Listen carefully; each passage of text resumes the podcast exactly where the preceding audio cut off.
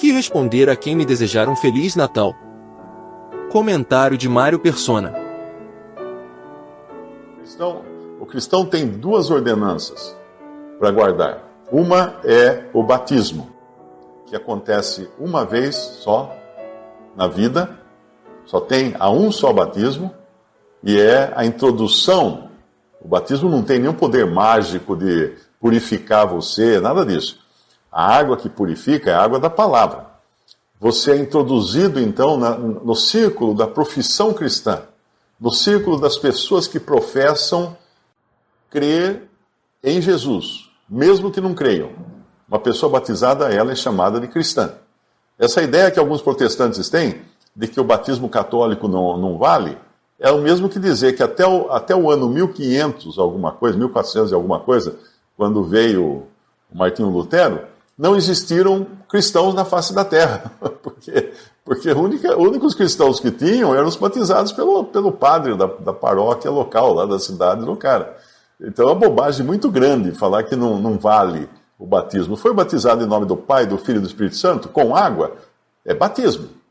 É batismo. Ah, mas quanta água? Pouca água, muita água? Mergulhando? Quantos minutos tem que ficar debaixo d'água? Uh, ou é por aspersão, ou é por derramamento? A Bíblia não diz. Ah, mas João Batista batizava. João Batista não era, não era cristão. João Batista era judeu batizando um batismo de judeus, um batismo do judaísmo. Tanto é que os que foram batizados por João Batista, esses precisaram ser batizados de novo a Jesus, lá em Atos porque o batismo cristão é outro departamento. E tem uma coisa também que uh, uma, pessoa, uma pessoa que é batizada, ela é colocada nesse círculo agora da profissão cristã. Então, uh, o batismo realmente é uma vez só na vida que você é batizado, e a Bíblia não especifica como, nem com quanta água, nada disso. Eu até creio que naquela prisão onde Paulo e Silas batizaram o, o carcereiro, não tinha rio ali, não tinha um tanque ali. Eles simplesmente deviam ter um, uma caneca com água para batizar o carcereiro e toda a família dele. Bom, então, tendo disso, dito isso, uma ordenança que a gente pratica uma vez na vida, que é o batismo, e a segunda, que a gente pratica a cada primeiro dia da semana, é a ceia do Senhor. Então, se você perguntar, Jesus mandou nós celebrarmos o seu nascimento? Não. Não. Isso foi invenção de homens.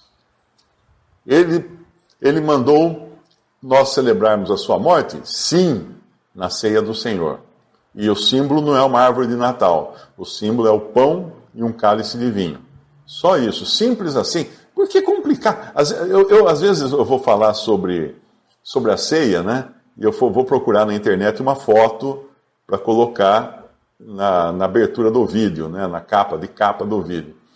É difícil achar. Você, você escreve lá pão e vinho, né, ou ceia do Senhor. Né, todas as fotos vêm lá com cálice bonito, todo rebuscado, tal, um copo de vinho e um, um ramo de trigo e um cacho de uva. Mas peraí, quem falou que tinha que ter um cacho de uva na mesa e um ramo de trigo? Não fala na Bíblia é pão e vinho. Simples assim.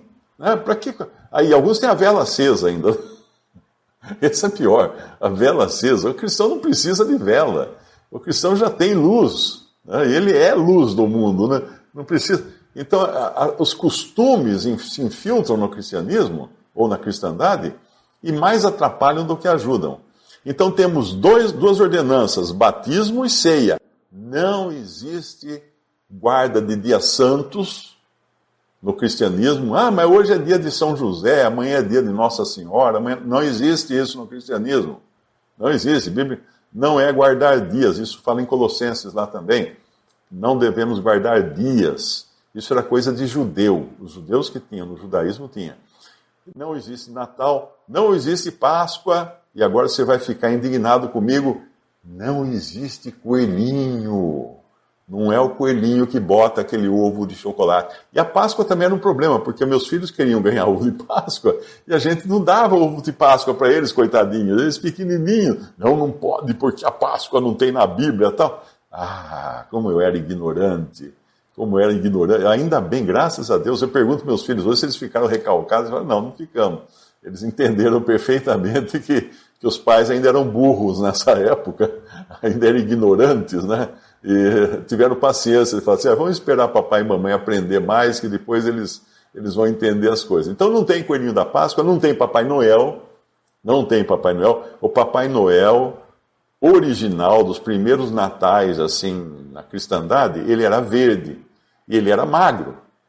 E não foi por causa do excesso de açúcar que ele ficou desse tamanho, não. É porque o Papai Noel que nós conhecemos, ele é uma fabricação da Coca-Cola. A Coca-Cola, quando começou a fazer os primeiros comerciais de Natal em revista, né, primeiras coisas, eles contrataram um artista.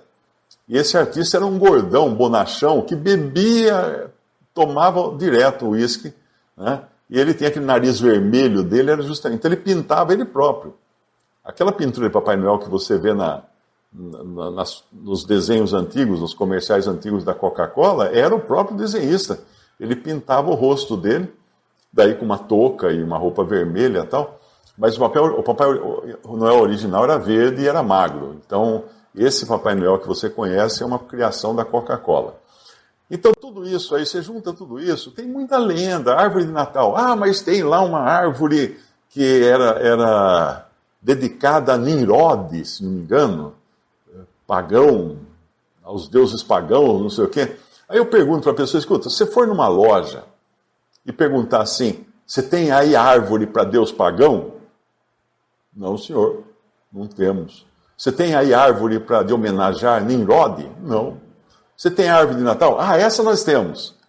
Porque não, não é, é uma árvore de enfeite para uma festividade que na cristandade moderna uh, se tornou uma festividade que nem tem a ver. Até ateu faz lá ceia de Natal e dá presente e monta a árvore de Natal para as crianças, e é ateu. Vai falar que é festividade cristã na, na casa dele? Não é, ele vai jurar de pé juntos que não é. Ele não vai jurar porque não jura, né? Para para ninguém, o ateu, mas não é. Então, aquelas bobagens todas, ah, mas a estrela no topo da árvore de Natal é uma estrela de cinco pontas, é um símbolo do paganismo, do demonismo, do satanismo. Ah, é? E, e, aquela, aquela estrela que tem na sua nota, no seu dinheiro, na sua cédula? É a mesma coisa, você não vai usar a cédula, dá para mim. As pessoas falam dos símbolos, né, símbolos pagãos, nota de, de, as notas de dólares estão cheias de símbolo pagão. Se você estava juntando para viajar para Orlando, na Disneylândia, pegue todas elas e mande para mim que eu, eu vou destruir as suas notas de, de dólar pagãs. Elas vão, vão para o fogo, vou pôr, não vou pôr, vou queimar na churrasqueira.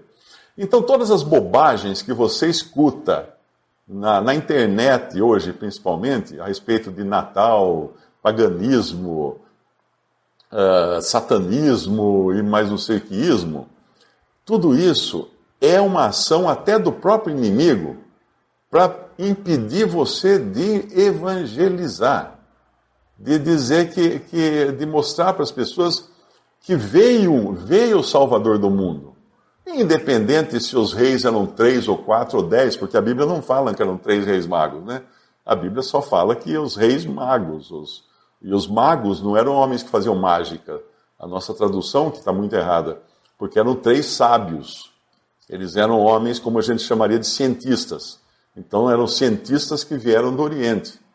Eram sábios que vieram do Oriente. Na, na versão inglesa fala wise men, é, sábios. Uh, então, não, eles não faziam mágica, eles não, não ficavam com baralho assim, fazendo, uh, fazendo número de mágica para as pessoas. Nada disso. Uh, presépio também, uh, presépio é uma, é uma, miniatura, né? É um, como é que chama esse diorama que chama? Quando, quando, eu, quando eu colecionava, quando eu colecionava aviãozinho, plastimodelos, avião plástimodelo, às vezes você fazia um diorama, que era uma, um cenário, né? Do avião, o fundo com o campo de aviação, com uma foto do campo de aviação e tal. Era o diorama. Alguns, alguns museus têm isso. Você vai no museu, eles constroem lá uma vitrine, põem lá um homem da Idade da Pedra tal, né? E aí eles montam um cenário no fundo, com massa, com coisa, com árvores, eh, para dar a impressão de que aquilo faz parte de um, de um, de uma coisa maior. Mas, tendo dito isso, recapitulando, não existe Natal na Bíblia. E se a pessoa falar para mim Feliz Natal, o que, que eu falo? Eu falo para você também. Feliz Natal para você. O que, que eu vou falar para a pessoa? Ah, não, não pode falar Feliz Natal, porque o Natal não existe na Bíblia. Cara, na, na Europa agora estão dizendo que querem proibir falar Feliz Natal. Toda correspondência oficial de países como a Inglaterra não tem mais Feliz Natal. É boas festas. Ah, Happy Holidays.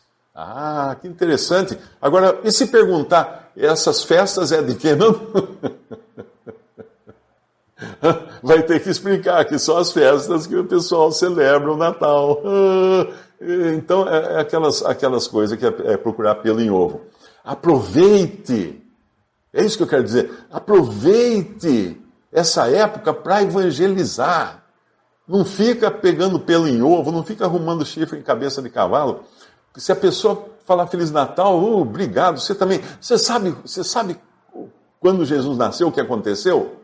Você, você conhece a história? Então senta que lá vem a história, né? Você conta a história daí do nascimento de Jesus. Aproveita para ganhar uma pessoa para Cristo. É isso que eu faço quando chega no Natal. E Feliz Natal para você.